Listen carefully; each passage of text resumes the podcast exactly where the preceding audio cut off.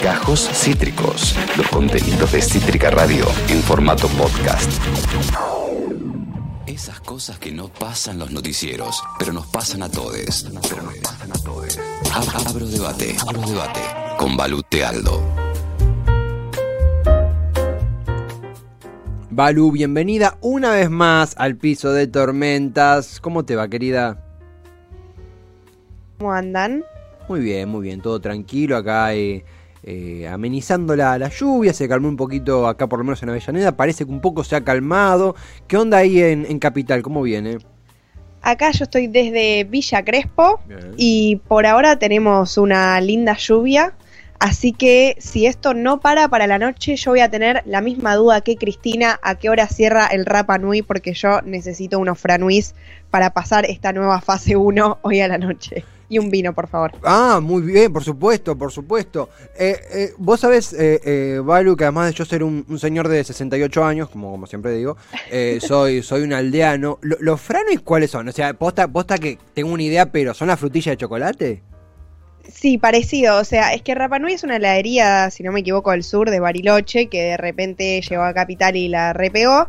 Eh, y tiene un postre especial que se llaman franuis, que son tipo frambuesas envueltas en chocolate, o sea, bañadas en chocolate, congeladas. No, es una belleza. Claro, una belleza. claro, o sea, cuando cobres, eh, cómprate eso. Muy bien, muy bien. Son, son, son expensivas, son caras. O. Sí, sí, o sea, no, no es un producto popular, si lo querés poner de alguna manera. Di- digo, para la paritaria después poner la cláusula Rapanui, empezar a popularizar la cláusula, la cláusula Rapanui. No, eh, eh, Puede ser otro derecho a conquistar, ¿eh? Si lo querés enmarcar ahí, no está mal. totalmente, se lo dijo Cristina, cuando habla Cristina nace un derecho. Claro, total. Así que, que bienvenido sea, bienvenido sea. Sí, totalmente. Estamos ya en la víspera de, de bueno, un nuevo confinamiento. Afortunadamente eh, han inventado el Zoom, por ende, aún sin estar en piso, contigo podemos conversar, podemos charlar. Eh, lo que Por sí, supuesto. lo, que sí, Balu, hay un universo donde parece que la pandemia no, no ocurre, que están como una especie de espacio-tiempo diferente, que es en la que, es en la televisión y específicamente en eh, el, el- el fenómeno cultural, ¿no? Ah, ah, ahí ya tenemos, ah, me encanta. Ian, eh, está, está abierto, se ve tu pantalla, Ian, eh, se está viendo que está buscando. Tenemos, ah, no es tan, 380, 390, 3... eh, está buscando para comprar en vivo, o sea, no- ha, despertado una tendencia, Balu, te das cuenta. ¿Vas a comprar ahora la producción? Ya. La producción está ansiosa. Está ansiosa, guarda cuando ponen la- los datos de tarjeta de crédito, guarda ahí con Ah, sí, ahí tapeló, chico, porque hasta yo me aprovecho. metan un blureado. Eh, no, un lugar donde parece que la pandemia no ocurre, que es en la televisión y más específicamente en el fenómeno cultural de tantos años que, que hoy protagoniza tu columna, ¿no? Sí, tal cual. Hoy traje para, para la columna, eh, específicamente vamos a hablar de Tinelli, que si nos está escuchando, presta atención, Marcelo Tinelli, un em, conductor, empresario, que me parece que la mayoría de nosotros conocemos, que está liderando el rating televisivo hace por lo menos 20 años o más, en realidad. Sí. Desde muy joven ya está em, en las cámaras, ¿no? En la, en la- en la pantalla chica, como se dice.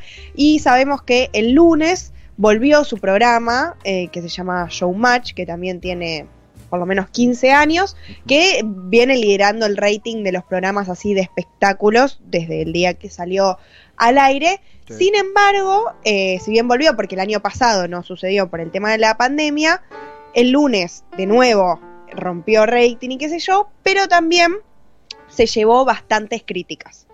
Y entonces eh, lo voy a analizar desde un punto de vista que a mí me, me fascina. Siempre traigo igual temas que me interesan porque si no todo sería mucho más difícil. Pero este específicamente me, me gusta mucho, que es el fenómeno de la televisión. O sea, la televisión como fenómeno social.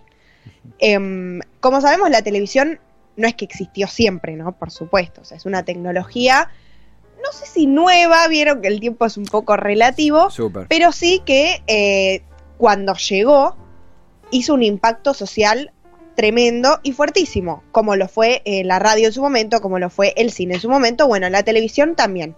Y hoy, en este momento, también se está cumpliendo, por supuesto, un, un adelanto tecnológico, un fenómeno tecnológico con las redes sociales, con Total. los nuevos celulares, las tablets, etcétera, ¿no? Total. Pero bueno, hoy nos toca analizar la televisión porque ha sufrido cambios a lo largo del tiempo. La primera transmisión, no sé si sabían, les vengo a traer, a traer un dato curioso y además el comienzo ¿no? de este hilo histórico que voy a recorrer. Sí, sí. La primera transmisión en nuestro país eh, de, de la televisión fue un 17 de octubre de 1951. Quienes tienen una noción histórica de, de, ese día, de esa fecha, o bueno, quienes están de acuerdo con eh, el peronismo, Claro, siguen su línea, Claro. Saben que fue un día muy importante, ¿no? Y fue la primera transmisión que se realizó en Argentina donde eh, Evita salió a hablar por el balcón presidencial hacia las cientos de personas que se encontraban en Plaza de Mayo, pero que al mismo tiempo eso se transmitió por la TV, ¿no? La realidad es que en, ese, en esa época, piensen que es 1951, o sea, fue hace bastante tiempo, los que tenían televisión, el objeto, eran muy pocas personas, porque era muy caro, o sea, realmente era de muy poco acceso. Sin embargo, esa fue una primera transmisión donde no es, no podemos dejar de lado lo que, lo que se transmitió ese día, ¿no? Que fue efectivamente un, un acto eh, de gobierno nacional, o sea, ya empezamos con, con como em- empezó por ese lado, por ese campo, por ese lugar de unión, si lo queremos poner de algún modo. Y, y Más Balu, allá de que estemos de acuerdo o no. también un dato sumamente interesante porque obviamente que no existía el concepto de entretenimiento como décadas después, sino más de comunicación. Eso fue en el 51, ¿verdad? Nueve años después, o sea, bastante, bastante tiempo entre medio, en, eh, si bien es- no- el tiempo es relativo, pero con bastante tiempo entre medio, una década entre medio, fue el primer debate televisado en Estados Unidos entre Nixon y, y Kennedy. Es un debate muy particular, una historia que obviamente hará para otras columnas porque es, es muy particular la forma, así como según a muchos ese debate cambió la elección, el debate televisado, el primer debate televisado, pero siempre va por el lado... Ese dato no lo tenía, ¿eh? Así que está genial. Ese es mi dato secreto. Cada vez que, que estoy en algún lugar digo que no sabes cuándo fue el debate. Eh, pero nueve años después, por ende, eh, no sé si hablar de, pion- de pionero Evita frente a Estados Unidos, porque es muy relativo también, pero eh, en una etapa de Pero exploración. fue, sí, sí, o sea, es- podemos decir que casi fue la primera cadena nacional de la historia argentina. Total, ¿no? Total, eso total, eso total. eh, fue como fue, fue como la que comenzó todo eso y no y no es eh, no es un comentario al paso que tenemos que hacer porque es justamente una mm, es fue de parte del gobierno y del estado, ¿no? Claro. O sea, fue justamente como una con idea de unión nacional, no fue otra cosa total. lo que se mostró. Sin embargo, como decía, no era muy común para la gente tener televisión, porque era muy difícil de acceder. Pero, como vos dijiste, ya 10 años después, casi una década después, se empezó a hacer mucho más común la adquisición de esta televisión. También porque, bueno, en, en- en ese momento, digo, los estados promovían también muchos planes para que la gente pueda acceder a este nuevo objeto y a este nuevo fenómeno. Y entonces este, la televisión se empezó a integrar en la vida cotidiana familiar. ¿no? O sea, en, en el hogar privado, en el living, y empezó también a marcar una rutina, porque los programas tenían cierto horario. Total. Eh, y no era que todos tenían una televisión en su habitación como ahora, No. sino que había una tele con suerte em, en medio del living, entonces eso implicaba también cierta reunión familiar. Totalmente. Si bien totalmente. antes, eh, como ya había dicho, existían la radio y, la, y el cine, eh, era muy diferente porque en la radio no tenías un estímulo visual como si lo tenías en la televisión, ¿no es cierto? Sí. Y en el cine la acción era mucho más social, ¿no? O sea, porque uno se vestía para ir al cine Sí. en esa época, insisto, en los 60, en los 70, eh, era, era un acto mucho más formal. Ámbito en público. cambio, en la tele. Claro, exacto. En cambio, en la televisión em, lleva lo público a lo privado. ¿Y por qué también sucede eso? Porque lo que se empieza a ver en la televisión tiene mucho más que ver con los ámbitos familiares, a diferencia del cine, ¿no? Si bien existían estrellas o famosos, como le diríamos ahora, ¿no? O pertenecientes a la farándula, Sí, sí. tenían, era una relación mucho más eh, estrecha con ese público que los miraba. Porque de repente empezábamos a saber de la vida privada de esa gente que aparecía en la pantalla chica. En el cine lo que siempre se mostraba era la ficción, ¿no? Claro, eran total. películas, eran, eran historias atemporales casi, podríamos decir, que, que no sucedían en la realidad de la gente cotidiana. En cambio, en la televisión, sí. Eh, en la radio existían los radioteatros, por ejemplo, que también tenían Claro. una ficcionalidad, que también marcaban un horario, sin embargo no tenían este estímulo visual que sí tenía la televisión. Y no solo eso, sino que también el, la comedia, el drama o la simplicidad que se mostraba en esas imágenes ayudaba a que la vida cotidiana, ¿no? De aquellas personas sea por lo menos un poco más leve ese par de horas en los que sucedían esos programas. Que igual ese fenómeno sigue sucediendo hasta ahora, Sí. hasta hoy, y por eso me interesa mantener esa línea. Sí, sí, forman parte ya de la. De, vos lo dijiste muy bien, la, la rutina, la cotidianidad, eh, hasta, hasta mismo. Ya me estoy adelantando, ¿no? Muchísimo, pero algo que los noticieros practican hace ya mucho tiempo, esto de eh, eh, darte consejos. Si salís de casa, ponete tal campera. Me acuerdo que cuando yo iba al, primario, eh, antes de una deconstrucción mediática que hubo mi familia muy fuerte, veíamos el noticiero de Canal 13 y el, meteorólogo, Saldívar creo que era el apellido, decía, bueno, hoy es día para campera y, y, y, y jean, y si salís en 10 minutos vas a agarrar la nube gris que está...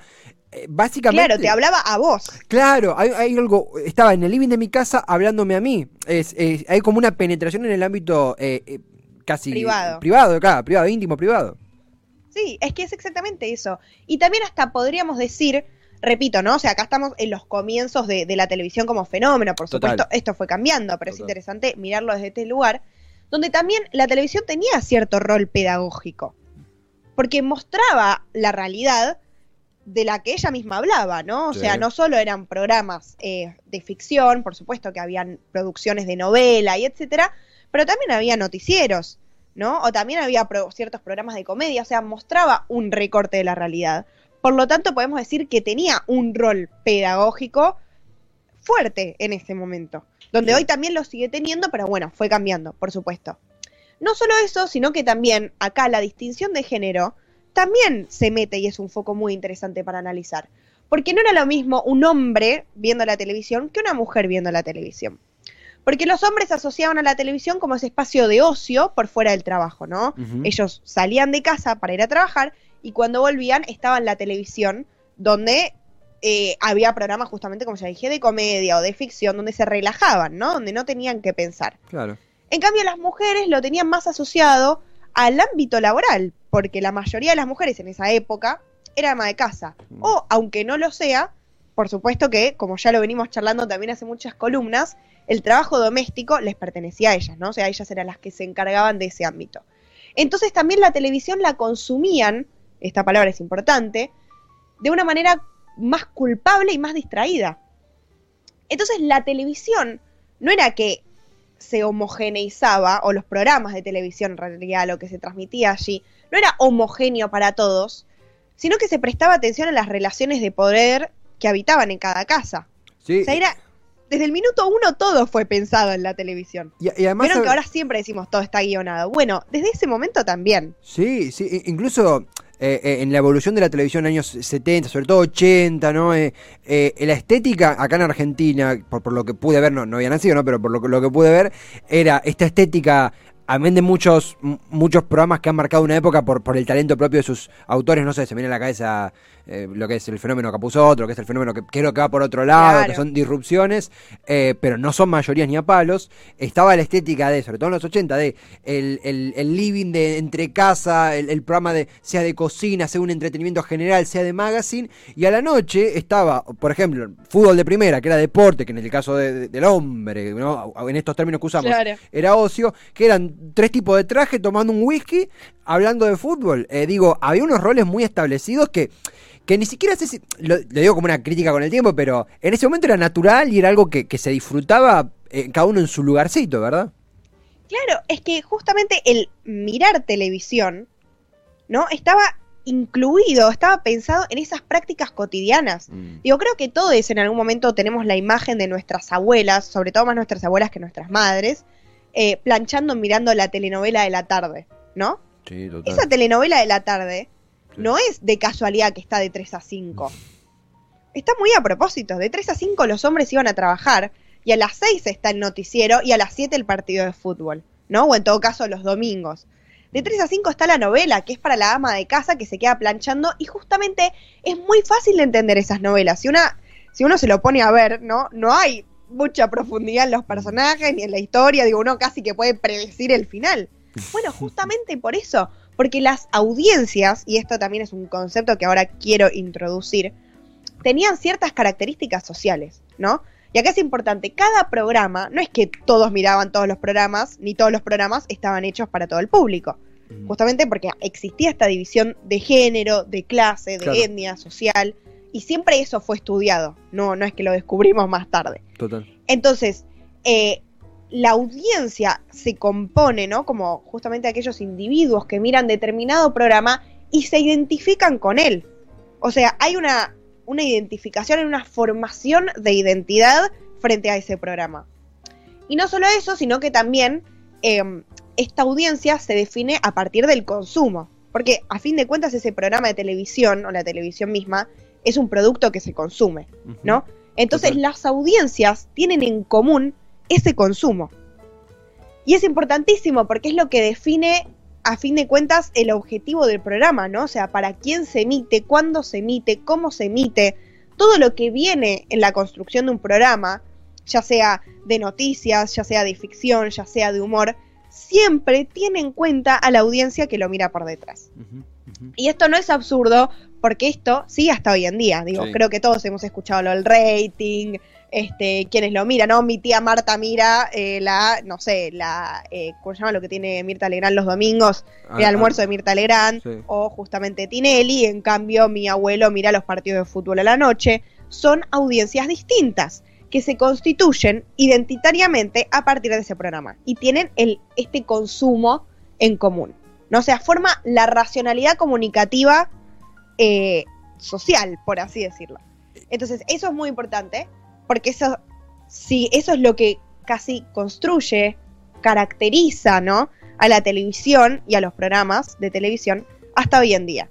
O sea, Eh, es como el hilo conductor. Eh, incluso también, creo que con, nuestra generación pasa menos porque el Internet ha cambiado la forma de consumir en cuanto a tiempo, pero antes del, del Internet como hoy lo concebimos, estaba el de qué voy a hablar mañana. Digo, si me pierdo eh, este capítulo, si me pierdo...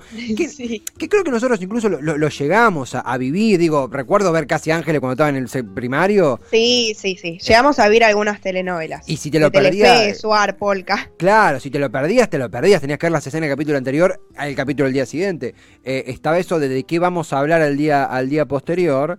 eh, y también esto que, que, eh, erreteó mucho, lo de la identidad, el, el- nicho que genera un programa de televisión.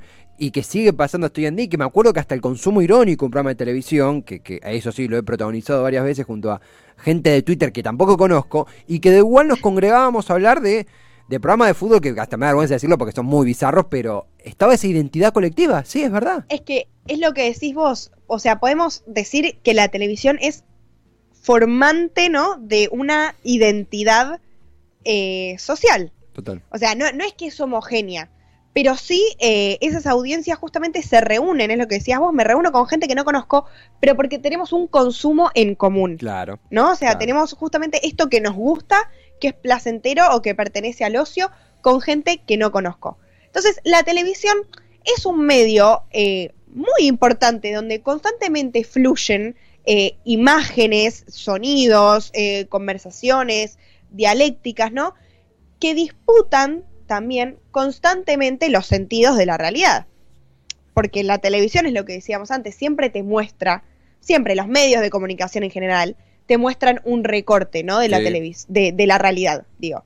Eh, entonces, sí forma, sí, sí es, un, es, es una muestra de eso. Por eso también se dice que es formante de una, de una identidad, ¿no? Porque es, es con ese recorte de la, de la realidad con el que yo me identifico. Y es en el que fluye también muchísima información. Y- Ahora, tampoco hay que caer en, en dos extremos que a veces mucho en las ciencias sociales de, de la comunicación se cae, em, que es, no es que los medios de comunicación o la televisión muestran la realidad tal como es, como objetiva, porque eso no existe, porque, digo, la, la llevan adelante personas con su subjetividad, ni tampoco hay que mirar a los sujetos que la consumen como simples monos, ¿no? Que se rascan la cabeza y ven eso. Lo que discutíamos en algún momento en otra columna sobre la famosa cultura de masas, ¿no? ¿Se acuerdan que habíamos dicho que eh, digo, el consumidor se puede apropiar de ese producto y lo puede modificar? O sea, si bien es algo que intenta homogeneizar, ¿no? Eh, digo, todos estos programas que son muy simples, muy llanos, en el que solo tenemos ocio, que nos tenemos que sentar y tenemos estímulos de imágenes que no tenemos que pensar mucho. Digo, por ejemplo, lo que están mostrando recién, si no me equivoco, es Resistiré, o sea, con Pablo Echarri y Celeste Cid, que era, fue una novela con muchísimo rating, que era bastante simplona. Eh, tampoco es que somos todos tarados y nos sentamos y no tenemos idea de lo que estamos viendo. O sea, intentemos no caer en ninguno de esos dos extremos. Ni muestran la realidad tal como es los medios, ni tampoco somos todos unos cabezas vacías que no tenemos idea de dónde estamos parados. Entonces, no, no, que, totalmente. Eh, remarco algo de justamente hoy se me dio charlando con mi vieja cuando me, me, puesto a ver un video de, creo que Masterchef o de dueño de Furia en la cocina, Desafío en la cocina, Enojados en la cocina, algo de, de esa rama. Y yo salí a un examen y le dije, necesito distraerme un poco. Y ahora que vos decís esto, porque dije, tenía como que justificar que estaba viendo un producto que no era demasiado cultural. Una huevada, ¿no? Pero es verdad esto también. Muchos que, más allá de, la televisión como información, que todo el tiempo es información eh, podada a piacere de un interés, porque hay cadenas privadas que tienen un interés privado, es verdad que también es una distracción y eso también es... Eh, banco mucho lo que decís de, no sé, de cuando un tipo o tipa ve un especial de fútbol del año 94 y el tipo cantando los goles como si fueran ahora, no es que es un imbécil o un imbécil, sino que es parte de una distracción y parte de un, de un ocio que la televisión hasta hoy en día estimula. Hasta hoy en día reproduce, tal cual. Pero no solo eso, sino que uniendo con todo lo que veníamos diciendo, o sea, con este tema de las audiencias, con este tema del consumo en común, con este tema del recorte de la realidad o este, de, formación de, identidades sociales, la televisión no se inserta en una sociedad vacía, se inserta en una sociedad que tiene sus construcciones sociales, justamente, y que busca todo el tiempo formar y mostrar a veces hasta una realidad imaginada, ¿no? Hasta algo que no puede llegar pero te gusta. Eh, tiene constantemente este objetivo de triunfar en, este flujo informativo. Ya sabemos que todos los, eh, los canales o, los programas que no tuvieron rating, que no tuvieron éxito, se bajaron al toque. Sí. Porque también tiene que ver, por supuesto, con una cuestión monetaria, ¿no? O sea, la gente que produce ahí no va a perder plata. Pero no solo eso, sino porque no logran construir esa audiencia que buscan. Entonces, la televisión está constantemente pensando en la gente que la mira, en, los guiones que puede llegar a formar para justamente formar esta audiencia y, tiene en cuenta los, las construcciones sociales en las que se insertan, ¿no? O sea, es, es productora y reproductora de, de esta situación en la que se inserta la televisión. Y acá es donde también ya vamos más perfilando hacia, hacia lo que dije al comienzo, ¿no? De por qué vamos a hablar de, Marcelo Tinelli. Porque hay muchos estudios sociales sobre eh, los medios de comunicación, sobre la televisión como fenómeno, y una de las conclusiones a las que siempre se llega es que en, en situaciones particulares de mucho de, de, mucha tristeza social o de crisis económicas y políticas, se llega a la espectacularización de la realidad donde todo se termina transformando en un espectáculo. ¿Por qué? Por lo que dijimos antes, porque el ocio es más fácil, ¿no? O sea, la vida es más fácil de transitar si uno es más feliz por un par de horas, si uno no tiene que pensar en la triste realidad que lo rodea por un par de horas. Y en nuestro país en particular, desde que existió la televisión hasta la actualidad, hemos pasado, ¿no? Me atrevo a decir, por bastantes situaciones angustiantes como sociedad en general digo, crisis políticas en general, eh, el, lo que fue el menemismo, digo, los 90, al mismo tiempo, sí. todo, o sea, y por ejemplo, los 90 en particular en nuestro país fue un boom televisivo, bueno, en el mundo me atrevo a decir, donde también había situaciones muy difíciles socialmente. El 2001 también, y los medios de comunicación han tomado un papel fundamental en todos esos momentos específicos donde no solo informaban, o sea, transmitían, ¿no? Lo que está, digo, mientras había saqueos en la ciudad de Buenos Aires, también en Córdoba, en la ciudad de Córdoba se podían enterar lo que estaba pasando acá y viceversa, ¿no? O sea, había un flujo informativo, pero no solo eso, sino que había justamente una espectacularización de esa situación, algo que la hacía más fácil de transitar. Y actualmente estamos en una situación muy angustiante, que es la pandemia. O sea, estamos hace un año y medio transitando una situación donde nos acostumbramos a ver un número de muertos todos los días, que antes no lo teníamos, ¿no? A tomar distancia de gente que antes nunca habíamos tomado. Digo, es una situación que no es fácil de transitar para absolutamente nadie. Entonces es acá donde también entran los programas de reality shows, de comedia fácil, simple, donde rompen en rating. O sea, en un momento en el que también se está avanzando mucho en, el pensamiento lateral, en la, complejidad de, los productos, también tenemos situaciones como estas, porque la, la, memoria social en la que nos encontramos es muy difícil de transitar.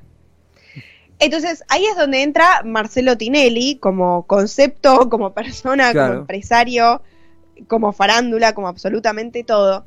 Donde él viene, eh, como ya dije, desde, desde en, la, en la televisión, en las luces, hace muchos años, en 1990 fue uno de sus primeros programas, que se llamaba eh, eh, Video Match, exacto. nosotros no existíamos todavía, pero bueno, sí nuestros padres que han vivido esa época en donde al principio, al comienzo, o sea, durante uno o dos años, era un programa de deportes. Pero le fue muy mal como rating. O sea, nadie lo miraba. Entonces empezaron a meter comedia. Comedia simple, comedia rápida, humor. Bloopers. Bloopers, exacto. Algo fácil y simple de lo que reírse. Y ahí es cuando todo empezó a subir y a estallar. O sea, Tinelli era el conductor de este programa y de repente dominaba, ¿no? Justamente el rating, que es lo que mide, ¿no? Como el, nivel de audiencia justamente que tiene ese programa. O sea, tuvieron que cambiar el foco a algo mucho más bajo que lo deportivo, que igual hoy en día, digo, los programas de deporte, algunos ahora son buenos, pero otros, eh, nada, ah. dejan que desear y son bastante polémicos. Eh, tuvo que rebajarse al humor más simple que es el blooper, ¿no? Que es ver a gente caerse en la calle, básicamente. y reírnos de eso. Em, sí, no, incluso lo que. Me, me quedó una pregunta, no, pero, pero concluí, concluí porque me quedó una pregunta flotando, pero, pero podemos hacerla en el siguiente bloque porque, porque abre quizá otra puerta. No, me, me, interesa para dónde vas. Dale, dale. Eh, no, lo que iba a decir es, o sea, Tinelli siguió, después el programa que hoy conocemos como Showmatch, que igual fue cambiando de productora, pero el estilo, el aura es el mismo, comenzó en el 2005, o sea, siguiendo toda esta línea del humor simple, y no solo eso, sino que comenzó también a traer eh, a personalidades ¿no? de la farándula argentina, donde había grandes espectáculos de coreografía, de baile, donde también comenzó a haber un certamen con un jurado que era gente de la farándula juzgando a gente de la farándula, o sea, ya un como un micromundo formado, donde seguía siendo todo todo muy muy llano, frívolo, ¿no? Sí. Frívolo, sí, y que se sigue caracterizando así el programa hasta hoy en día.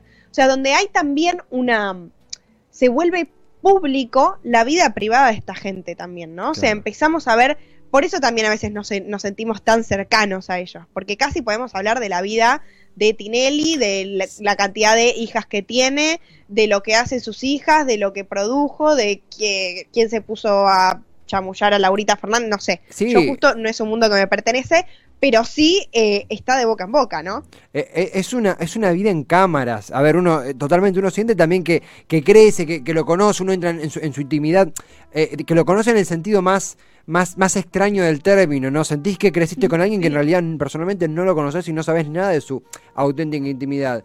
Hay algo que me, interesa, como sé que, puede abrir una puerta fuerte y, y, para aprovechar el, el, cambio de aire, porque, si te parece, lo dejo picando para el próximo bloque, como, como una continuación, eh, porque tiendo a creer de qué pasa cuando deja de conectar, ¿no? Si yo veo el, programa de Tiene y digo, wow, de golpe no estás conectando con la realidad que nos rodea en pandemia. Eh, eh, y por eso quería regalarnos este bloque como para una suerte de, de, sí, de conclusión, puedo decir, porque lo que te quería consultar, Balu, porque vos hablas de esta, esta, esta, sí, esta conexión entre una audiencia y un producto televisivo, eh, una identidad, un nicho, ese entrenamiento que hace la televisión para lo que construye identidad y nicho se queda y se potencia, lo que no se levanta del aire.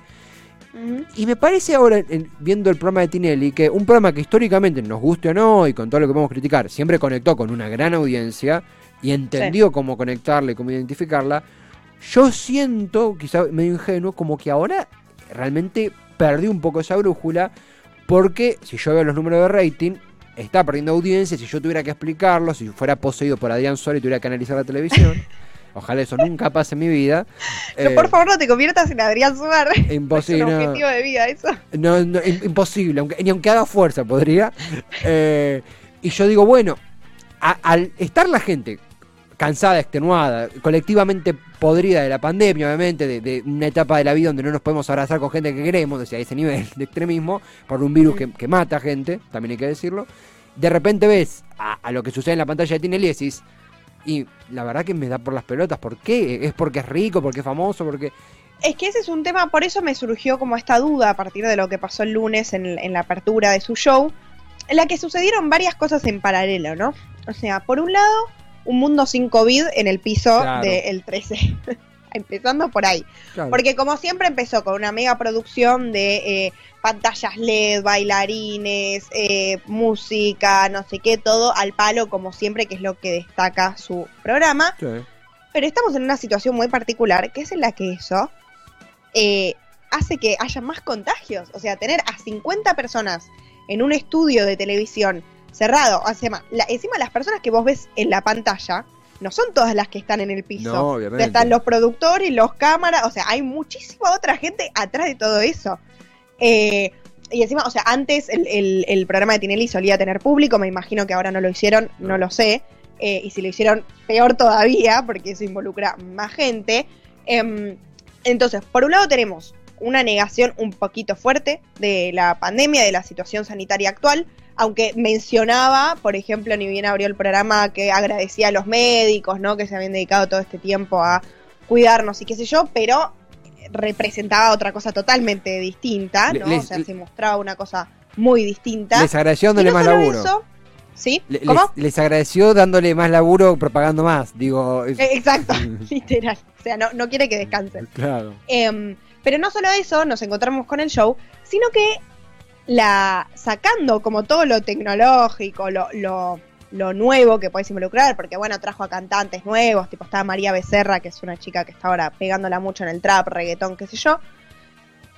La imagen que se mostraba parecía casi la misma que mostraba en sus shows, ¿no? A fines de los 90, a principios del 2000, que es él entrando con sus eh, acompañantes, hombres, en traje, mientras hay bailarinas en, como se decía antes, paños menores, Sí, ¿no? sí. En malla, atrás en una pose sonriente de modelo, haciendo nada, más que estar paradas ahí y sonreír. Mientras que son ellos los que están en primera plana, ¿no? E interactúan con la cámara, con el público, etc. Eh, es una imagen muy fuerte porque una cree, ¿no? Que a veces eso ya se supera, que se nota que no que quedó viejo el, el sentido de la mujer como objeto que está atrás de decoración y el hombre como conductor de programa. Eh, eso era lo que también definía muchos programas eh, a fines de los 90 en, nuestra, en nuestro querido país. Y por suerte, digo, la concepción fue cambiando, entonces uno en la actualidad cuando prende la tele espera ya ver otra cosa. Pero parece que no, parece que lo que se sigue mostrando es lo mismo. O sea, que, el- que la incorporación tecnológica o el rating que logró tener por, por la simplicidad de las cosas que muestra, porque no solo eso, sino que había sketch, ¿no? Eh, sí. De comedia, donde también se hacía parodia a muchos políticos con un humor, en mi opinión, por supuesto acá sí remarco que es mi opinión, no es ningún estudio ni nada, bastante llano, ¿no? O sea, caía en lugares muy comunes, que bueno, hay gente que le pueda gustar, pero insisto, esto, esto de lo fácil es eh, sentarse y mirar la boludez que te está mostrando y dejar de pensar. Pero a pesar de todo eso, el, el modelo y la estructura de ese programa televisivo no cambió. Digo, no se adaptó a los tiempos actuales, ¿no? Y como decíamos antes, la televisión siempre se, em, se incluye, se entromete o se construye en un determinado contexto social. Y para mí lo de Tinelli muestra muy bien esta, eh, de- este em, punto teórico, ¿no? Porque la gente salió a criticarlo mucho por todos lados. Porque el programa parecía em, paralelo a la realidad. No solo porque ignoraba la situación de COVID, porque ninguna de las personas de ahí tenía barbijo, o las que tenían, Tinelli le decía, sacátelo, ¿qué haces con eso? Los intimidaba. Claro. Sí. O sea, no solo eso, sino que también lo simbólico, que es la, la imagen que transmite como construcción social, ¿no? O como reproductora de una realidad social, quedó casi obsoleta. Y lo, sal- lo salieron, ¿no? A difamar bastante, por suerte. Y acá es donde también quiero meter un, un comentario interesante, que es, eh, los, los nuevos medios digitales que estamos teniendo, como bueno, Twitch, YouTube, Sí. Instagram, Twitter, que siempre los mencionamos, pueden ser nuevos campos de disputa para este lugar tan tradicional que ocupa la tele, ¿no? Incluso, Balu, a- a- algo más también. Yo creo que lo que sucede. Sobre todo lo, vi- lo, lo- lo empecé a pensar cuando vi la, la apretada vergonzosa que le pegó Tinelli a Daniel Golián. Porque para Tinelli, eh, más que no se ocupen la, la cama en provincia, parece ser más importante que pueda hacer su programa. Pero bueno, son orden de prioridades. Acá Nico 15 pone buenas tardes a todos y a todas. Bienvenido, Nico 15. Eh, eh, a- amén de, de eso, yo creo que históricamente Tinelli fue un, un- un gran, nos gusta, ¿no? Un gran olfateador del de el, el- el panorama social. Entonces siempre Sí, tuvo por supuesto. timing para 100%. apostar y ganar. Las veces que perdí un par de veces, a veces me- se mandó proyectos que fueron bastante malos, pero eh, con el caso de Narváez en 2009. Pero en general, eh, la- digo, para bien o para mal, es un ejemplo del, del empresario dentro de, de- de las productoras televisivas, lo mismo Sí. que Suar, digo, que saben justamente a dónde apuntar, o sea, a qué audiencia mirar, ¿no? A qué consumo la gente va a querer pertenecer como identidad social. Eh, Es un semillero de fenómenos eh, televisivos único, yo creo que, que el, más poderoso que hemos tenido en la, en la televisión. De repente, eh, ¿cuál era la clave de eso? Que era popular, que era que realmente había una cohesión de diferentes estratos sociales que veía Tinelli, Sí. que disfrutaba la mole mole, el fenómeno Ford, cosas que, que todos hasta recordamos, aunque no la hayamos visto, la hayamos visto de reojo, o que, o que fácilmente hoy en internet tienen millones de reproducciones y fueron hace, hace 14 años. ¿A dónde voy con esto? Me parece que en el momento donde Tinelli rompe, se divorcia de- del factor popular, deja de pertenecerle, porque aparecieron nuevos medios, porque los consumos cambiaron, porque el país cambió también, porque de repente, cuando vos haces un show popular y de golpe sos el único que puede hacer algo, sos el único que puede montar una reunión social en vivo, deja de ser popular para convertirte en elite, para convertirte en unos en Tal un cual. privilegiado. Si bien Tinelli ya era el elite y ya era privilegiado, de alguna manera se camuflaba en base a su talento de producción en esa marea popular. Lo que Sí, sí, sí. esto eh, esto da para charlarse eh, día a día. Sí, día. o sea, a ver, esto entra también dentro de, de, de- insisto, ¿no? Hay muchos, muchísimos estudios sobre lo que implica la televisión como fenómeno social. De Ah. hecho, acá al lado mío tengo una pila de libros. doy fe. Ayer doy a la noche estuve chusmeando para poder eh, tirar algunas cosas hoy. Eh, entonces, hay mucho, lo mismo con lo que tiene que ver con la cultura de masas, ¿no? Que Mm. digo, el programa de Tinelli puede entrar dentro de ese concepto, que no lo quise desarrollar mucho porque medio que ya lo debatimos en algún punto, pero eh, sí forma parte todo de un, fenómeno social, que es lo que decís vos, Tevi, también es una pregunta que yo quiero traer y dejar así picando, que es como, y sobre todo porque nuestra generación es bastante, eh, pertenece a una grieta, no de Macri o Alberto, sino más simbólica, Sí, sí. de la televisión, ¿puede renovarse? ¿Puede haber una nueva televisión o está quedando obsoleto ese fenómeno, ese objeto como fenómeno cultural? ¿No? Porque tenemos al gran magnate que es Tinelli, eh, rompiendo ratings hace literalmente 25 o 30 años, que es muchísimo tiempo en la televisión argentina, y de repente el lunes hubo algo que no, que le salió mal, que no terminó de funcionar, que es justamente esta crítica que recibió por muchos lugares y sobre todo de la, de la, de la, de los, de la gente que pertenece a nuestra generación, Mm. criticando muchas visiones. Entonces, Tinelli ya está reproduciendo una visión de la realidad que está quedando muy obsoleta.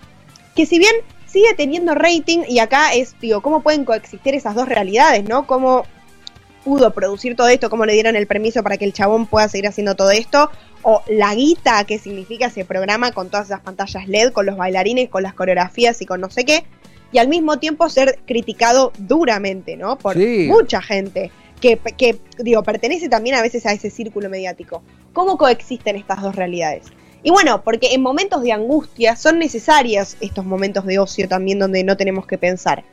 Pero eso no quiere decir, ¿no? Que estos momentos de ocio tengan que seguir reproduciendo realidades que ya nos quedaron un poco viejas. Sí. Podemos seguir viendo las telenovelas de Suar o de Polka, digo, sigue habiendo ahora en el 13, eh, todas las noches hay una novela. Pero eso no quiere decir que se siga reproduciendo, ¿no? Eh, tal cual o que ignoremos una realidad que es terriblemente trágica en este momento, como lo es la pandemia. Totalmente. Entonces, está buena esa semilla, ¿no? De preguntarse de, che, la tele puede, eh, entre comillas, evolucionar, ¿no? Eh, seguir acomodándose a estas nuevas audiencias o lo va o la van a superar los nuevos medios digitales como lo son Twitch, YouTube, eh, Twitter, Instagram, TikTok, que ya vienen muy al palo. Digo, esto mismo que estamos haciendo ahora, que está saliendo por Twitch, Eh, es un- una nueva manera de comunicación. Esto hace 10, 15 años no existía. Totalmente. Eh, eh, es una. Es, hablando de un dialecto de un país que se extinguió, ¿no? Pareciera esa frase tan contundente cuando se habla de gente que ha perdido la. gente muy talentosa en la creación de contenido y ha perdido la capacidad de leer y de crear contenidos. Hola bebés, pone Julieta Otero, a quien Balu eh, conoces. Hola, Juli, un beso. a- acá estamos escuchando con Juan Cabotti. ¡Ey! Un beso gigante a Juan. Ay, el grandes, grandes compañeros tuyos, te vi. Grandes compañeros, grandes amigos. eh, me, me agarra totalmente de sorpresa. No, no. eh, eh, me- vi ahí Julio Otero y dije, ah, es ella. Les quiero mandar. Acá, obviamente, sé que Pablo comparte, que ha tenido la suerte de compartir aire con ellos. En Demencia Temporal, en el ciclo que antecede, que antecedió a todas las tormentas juntas. Estuvimos casi un año eh, juntos haciendo aire. Balu, quedaste en el medio de un homenaje que, que eh, sorpresivo, así que eh, vas a tener que oficiar. Buenísimo. de, de- de gala, ¿no? Pero un, un- abrazo, un beso enorme a ellos, a Juan, a Juli, los adoro con el alma y me honra que estén del otro lado, los amo. eh, y qué bueno que hayan caído Es en... realmente conmovedor. Exactamente, Axel, en uno de los, eh, de los grandes eh, corazones que tiene eh, eh, todas las tormentas juntas, que es la columna de Balu Tealdo. Yo también los extraño un montón. Balu, eh, con audiencia premium, con audiencia de elite, te quiero decir que ha sido una columna espectacular, has tenido un público eh, realmente selecto, la verdad impecable, nada más que agregar, más que agradecimiento por, por otro viernes increíble. Muchas gracias, chiques. Gracias a todos. Y bueno, aguante nuestra audiencia, Sí, loco. Totalmente. Vamos a seguir por ahí. Totalmente, doy fe, doy fe que te quiere mucho, Balu. Eh, gracias, en serio, un abrazote de parte de todos aquí. Buen cierre de semana y el próximo viernes estamos de nuevo con Abro Debate. Por supuesto, buen fin de. Hasta pronto, Balu Tealdo, buen fin de para vos también. En eh, eh, hemos, estábamos hablando de medios, estaba Balu contándonos sobre medios, historia, consumos. Acabas de escuchar Gajos Cítricos. Encontrá los contenidos de Cítrica Radio en formato podcast en Spotify, YouTube o en nuestra página web.